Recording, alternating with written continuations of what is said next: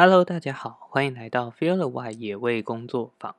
今天是十月十六号，礼拜五。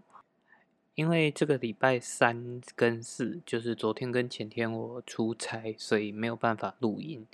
本来是有想说要在周二的时候先录起来，但是后来也因为一些事情忙，然后就错过了。所以在今天补录我们的生态美洲报。那呃，我主要还是会以礼拜三作为时间节点，就是报这个礼拜三之前到上个礼拜三的新闻，然后下个礼拜的话就会在周三再把时间调回来。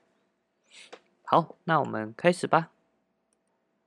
首先呢，第一则新闻是，其实是上个礼拜，就是我也蛮想报的一一篇，但是因为上个礼拜主要都在介绍，呃，就是。东毛山那只受困的黑熊的其他一些资讯，所以这个部分我原本是有想说要额外录一集，但后来也没有录。那我就觉得还是先把它放到生态美洲报让大家知道一下。那这一则呢是国际上的新闻，是在澳洲的塔斯马尼亚岛上的戴欢。它其实就是在呃，它在澳洲大陆本土上面其实已经绝迹了三千年了，但是最近的他们的富裕计划呢，就决定要引，就是再引入。那当时呃，就是戴欢他在澳洲大陆呃灭绝之后，只剩下就是旁边的一个小岛，就是塔斯马尼亚岛上面还有就是这个戴欢存在。那所以它也有另外一个别名，叫做塔斯马尼亚恶魔。那代换它是一个，就是长得比，呃，其实长得应该是比狗还小一点点的的动物。那它是属于有袋类的，然后它性格也相当的凶猛，就是因为它的下颚非常有力。那我在去纽西兰的时候，其实也有在那边的动物园有看到他们有代换，就是。做呃，在澳洲区的动物里面有代换，然后他们就是喂食是呃生肉，就可以看到他们是把生肉吊挂在那里，然后塔斯马尼亚恶魔也会从就是过去，然后撕扯那些那些肉，所以看得出来它其实是呃还算是蛮凶狠的小动物啊。那因为呃，戴欢在当时他可能因为就是被人类猎捕啊，因为会觉得他会去咬杀家畜，然后所以就被人类大量的猎捕。那后来呢，也发现他们有一种就是疾病，让就是整个戴欢的族群其实是非常的有危机。那他的那个疾病呢，其实就主要是会让呃戴欢的脸跟口腔里面长出。大大小小的肿瘤，然后慢慢的就会影响到他们正常的进食，最后导致饿死。那目前都还没有找到根治的办法，所以呢，就是这个富裕计划，他们打算再将带欢再引入澳洲本土，也是因为希望能够让环境变大之后，它的基因可以做一个，就是更多的基因产生之后，才有可能让。这个病毒有没有可能以自然的方式，慢慢的不要让所有的就是代换，因为这个病毒，然后又因为都局限在塔斯马尼亚岛上，所以导致这个病毒持续的蔓延。那在今年的七月跟九月，其实已经将二十六只的代换就是送到了呃澳洲本土大陆，但目前他们都还是会把这些这二十六只代换。关在一个就是动物庇护所，那他们其实要在这个这个四百公顷大的的环境里面，然后去做一个呃测试，就是让他们去慢慢的再重新习惯澳洲大陆，因为毕竟呃塔斯马尼亚岛上跟澳洲大陆的生态都已经有一些变化了，所以他们也希望就是这样的再引入计划其实是循序渐进的。那呃，因为代换它整只其实它体色是黑黑的，然后在呃前臂前臂的地方也是会有白斑存在，所以其实看起来是相当的可爱，所以也是蛮就是受到大家欢迎的啦。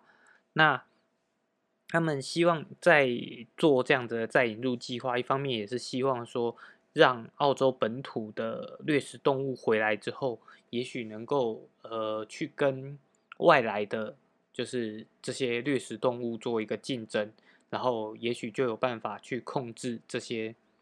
这些呃狐狸呀，或者是猫哦，还有他们另外的一个外来种，呃，poison。那个带雕的的一个数量，但是其实际上像这样的再引入计划，它有很多的可探讨性，包含很多人会认为说，哎，其实它已经灭绝在这个地方这么久了，那你把它再引入，会不会可能把已经又平衡的生态再次的做一次扰动，然后？呃，虽然他们希望是说引入这样子原生的掠食者，可以去竞争掉一些外来的掠食者，但有没有可能两个根本就竞争的效益没那么高，然后反而导致他们的呃食物就较低阶的动物，他们反而数量会急剧的减少，导致更严重的灭绝？这些其实都是在理论上跟。呃，就是学术上都还在做的一个讨论，所以对于这件事情到底到底呃应该要保持什么样的态度，其实我觉得我们也只能持续的观察下去，因为像这样的事情其实都是人为重新在介入，但这样的介入到底是好的还是不好的，其实我们也还没有一个答案，我们只能从别国的经验。然后再慢慢的去观察，好比像呃黄石公园以前的，就是狼群，也是就是因为害怕狼去猎杀家畜，所以也是有一阵子把狼给就是打的数量极度稀少，然后他们也是后续在经由保育计划再引入，那在引入之后，整个目前看下来，其实狼群跟当地的环境慢慢的又回到了另外一个平衡。但是毕竟，我觉得他们当时的那个中间的间隔，就狼消失的那个间隔，并没有到那么的久，所以这些都有可能是影响结果的因素。那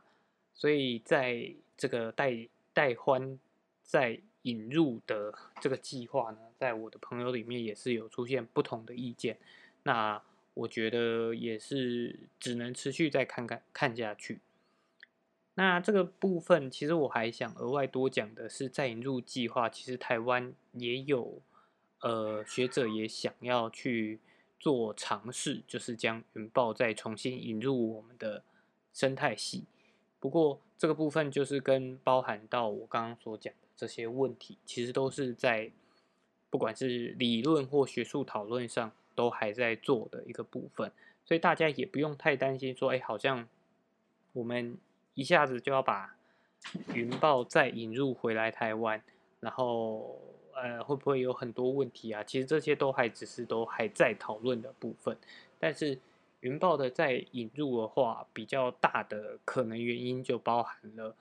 呃，就是云豹是水鹿跟猕猴的一个掠食者。那这两个物种其实相对来讲这几年都是一个比较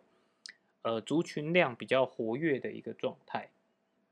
所以呢，我也想借由这个塔斯马尼亚恶魔再引入计划，也许也可以让更多人来，就是注意到说，哎，台湾其实也有想要去做这样子类似再引入的的计划，但是这这样子到底适合不适合，其实就需要更多人来共同参与，就大家都可以提出意见，然后。也大家更关注这件事情，不管是支持或者是反对，其实都有助于大家做更多的讨论。好，那这就是第一则新闻。第二则新闻呢，是在啊这个礼拜，就是有花莲的民众在美伦溪的出海口拍到了一只大约一公尺的怪鱼。然后，因为它看起来就是身身体是比较狭长的，有鳞片，就误认为是鳄鱼。那后来经过就是花莲县政府的农业处，就透过照片之后判断它应该是俗称鳄鱼火箭的雀鳝科的鱼类。那这个鱼其实它可以长到三公尺那么大。那它是外来种的，然后是一个就是如果有在养鱼做养观赏鱼的朋友的话，可能就比较了解，就它是一个观赏鱼类。那所以花莲县的农业局，他们就也认为说，哎，这个这只鳄鱼火箭应该是被民众放生到那里去的。那因为它不是保育类动物，然后也找不到饲主，所以花莲县政府他们目前的呃态度是不会去捕抓它，但是会持续观察它的动向。对。那这是第二则新闻。那对于这则新闻，我是觉得说，嗯，虽然它不是保育类动物，也找不到饲主，但我觉得对于外来种，尤其是呃雀鳝雀鳝科的鱼类，其实虽然是说不会主动伤人啊，但是对于当地的环境还是有一定的影响程度存在，所以。完全放任它不去捕捉，我认为也不是一个很好的处理方式。嗯，好，再来呢，来报呃两则，一则是呃上个礼拜花比较大篇幅在介绍的东卯山的黑受伤的黑熊，那最新的状况是。呃，它可能要在两到三周伤口愈合之后才能够野放。那它这次中陷阱的话，因为呃上一次有提到说，它本来左前左前脚掌就已经就是有四只指头是在之前研究团队捕捉到它的时候就已经呃受伤过后，所以是没有指头的。那只剩第一指是有部分的手指还保留住的。不过，因为这次在中了吊索陷阱，然后他可能因为受困的时候有去尝试想要脱困，所以也有去咬他的手。然后这一次的这只指头，它也是骨头外露，所以最后评估过后是做进行了切除。那整体来讲，其他的伤口呢都到了一个呃比较好的状态，但它还是会在就是特有生物研究中心的笼舍里面。继续的休养，然后大约两三周后，如果状况都没有问题的话，才会进行野放。那主要也还是希望能够，就是如果有听众朋友的亲戚在山区种种果园啊，或者是其他农作物的话，其实也希望大家可以尽量去使用电网啊，或者其他比较针对性的呃防动物的。的器具，而不要使用就是这种没有没有固定、没有针对性的猎具，然后导致很多不是目标物种的动物受伤害。好，再来第四则新闻呢，是台湾的另一个明星物种石虎，在上周呢也发生了两起，就是一死一伤的石虎事。的案件，那一则是路杀事件，是发生在台七十二线上面。那呃，县府也就是会跟公路总局在进行，就是改善路杀的改善建议分析。那希望不要再有石虎的路杀发生。另外一起呢，是在公馆苗，也就是两起都是在苗栗县的范围内了。那另外一起是在公馆乡。的山区，然后发现的一只石受伤的石虎，那它的头部有四处的伤口，里面是已经化脓。那因为就是受伤化脓话，导致它其实是有发烧的现象的。那呃，就是及时发现之后，是有尽呃尽快的送到特有生物研究中心，那会持续的做医疗观察。那针对它头上的伤口，也有一个。就是，呃，推论是说，有可能也是被犬只攻击而造成的，但是这个部分可能要等更完整的，就是检验报告才有办法知道。那呃，这两起案件的话，主要石虎路杀其实是一个该怎么讲呢？不太愿意，就是它其实发生的频率真的很高。那针对石虎路杀，可能很就是新闻出来都会讲说，哎，会在进行就是路杀的改善，就是去做一些改善。但实际上，台湾在做友善动物的，就是道路改善这个部分是非常的呃缓慢，而且是贫乏的。因为去做这样的改善，呃，我们可能可以从国外的技术啊，或者是经验上面去做学习，就可能利用包含呃以前可能分分享过的，就是利用涵洞，或者是去做一个。呃，高价的动物廊道，但是这样的设计，其实在台湾的乡村地区，它是比较困难的。那比较有可能做的，其实是所谓涵洞的部分，就是可能在路面底下埋一个水管，然后再利用呃铁网去做一个引导，让动物们是不会去穿越马路，然后而是经经由这个。涵管，然后通到对面，但是，呃，因为台湾的路，应该是说整个路非常的长，那会变成说你其实要去做这样子的设施，是要挑很多个点，或者是你的你的呃铁网要围的范围就会非常的广。那其实铁网在围的时候，如果说围的距离很长的话，它其实也造成了另外一种的切割效益存在，所以就会变成说，在呃金钱上的考量跟跟实际那个环境上的观察的话，在现阶段来讲，这个部分其实做的还是非常的差的。但是就像我刚刚讲的，这个是比较现实面的问题，我们现阶段就是没有办法。突然去生那么多钱出来，然后去做所有环境的改善，所以这个部分我们只能持续的去监督，就希望政府还是一直持续的有投入资源在这一块，那可能每一点、每一年、每一点、一点一点的去做改变。那另外一则受伤的石虎的话，它的出现又把呃。流浪犬只去造成野生动物伤亡的的这个议题又再次的拉起来了。那这个部分说真的就是，嗯，你很难，我们呃，我们也没有办法说，因为我们毕竟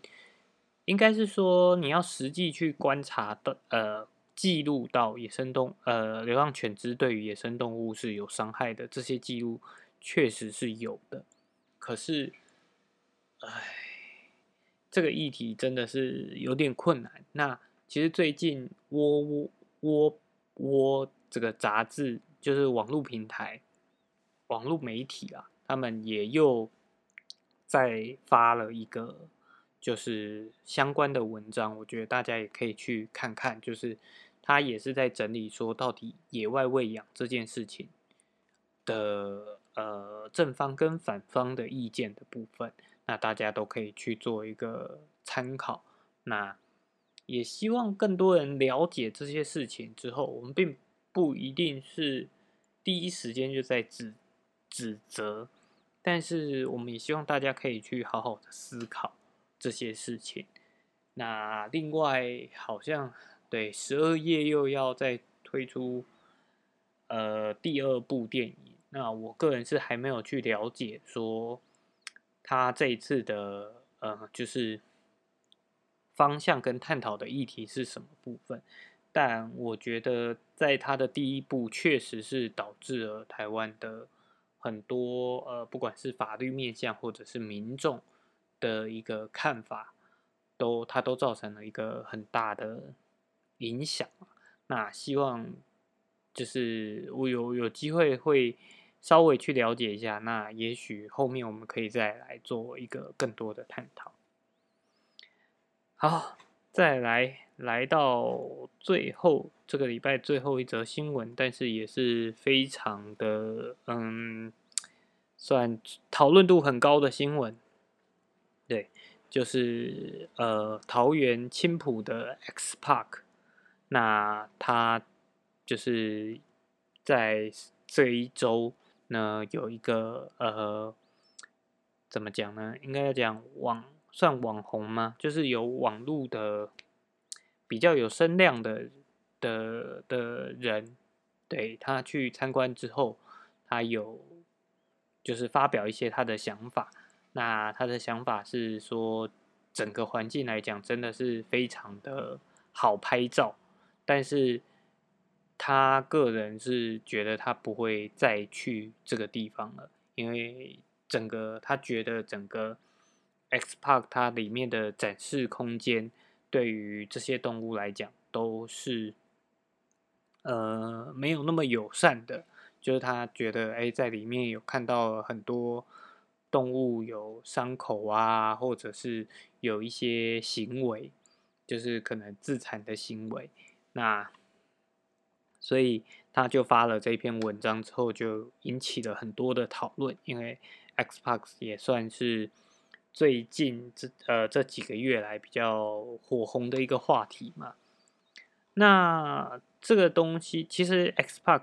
就是在最一开始出来的时候，我个人也是有抱持着这些疑虑存在啦，因为他们当时的广告其实就包含像日本的这个投资方，他们就有提出来。他们的概念里面就有讲到说，嗯，他们想要建立一个是更怎么讲，更沉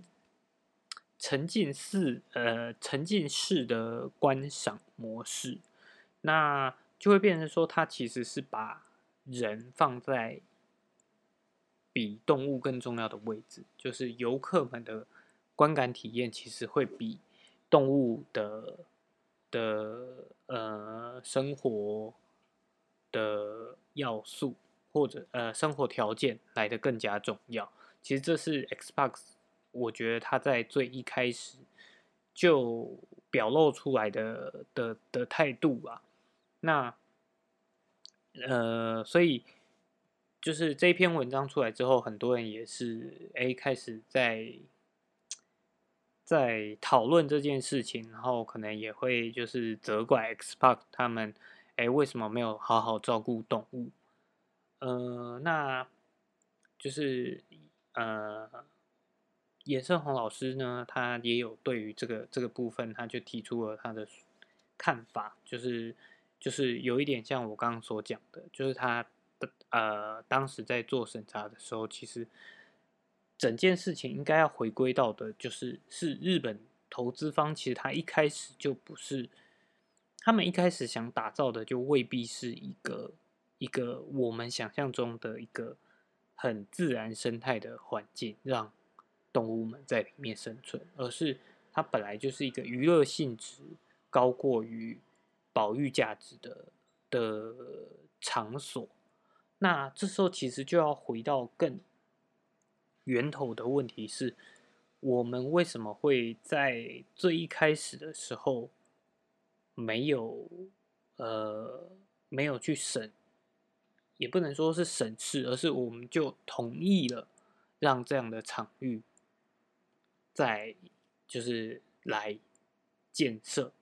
因为他只要建设完了之后，你说现在你要去责怪他说，哎，去把环境。改变成怎么样？怎么样？其实说真的，你说，呃，你要自然环境高一点的，可能你呃，像屏东的海参馆，对，或者是就是其实他们是很难经营的，因为海洋生物它本来就不是适合被关在小空间里面的，因为它们本来的应该说野生动物。就这会拉回到跟动物园很像的一个一个窘境，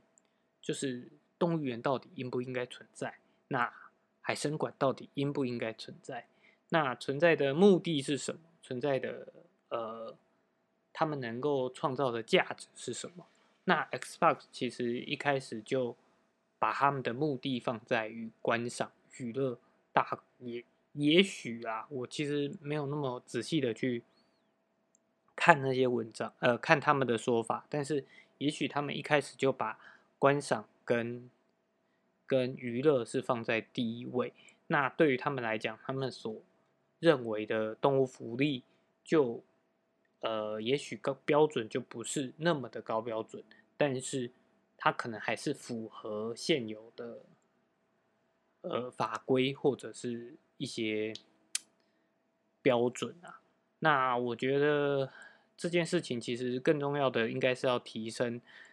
大众们对于动物福利的这件标准。如果大家的这个概念都很高的话，其实也许，嗯，Xbox 一开始就不会以娱乐跟观赏作为作为它的首要目标。那当然，这样的事情其实就是让大家有更多的讨论啊。那我觉得，对啊，就是有好有坏，嗯。就是对于动物来讲，它其实因为呃，有在看一些连友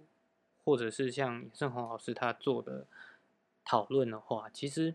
Xbox 它已经有在比呃在规范上面可能已经有比较好一点了，就是它的动物这些受伤的动物未必是。就是重新全新的引进进来，然后在这个场域才受伤的。那这当然是可能是相对来讲一个比较好的点，但它整个环境不适合，未必那么适合这些动物，可能也是事实。那在这样的情况下，我觉得大家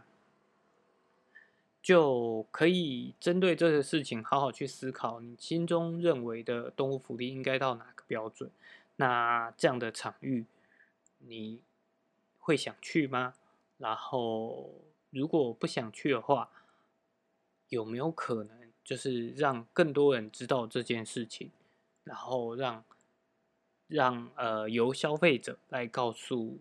这些商家，让他们知道我们在乎的到底是什么？好，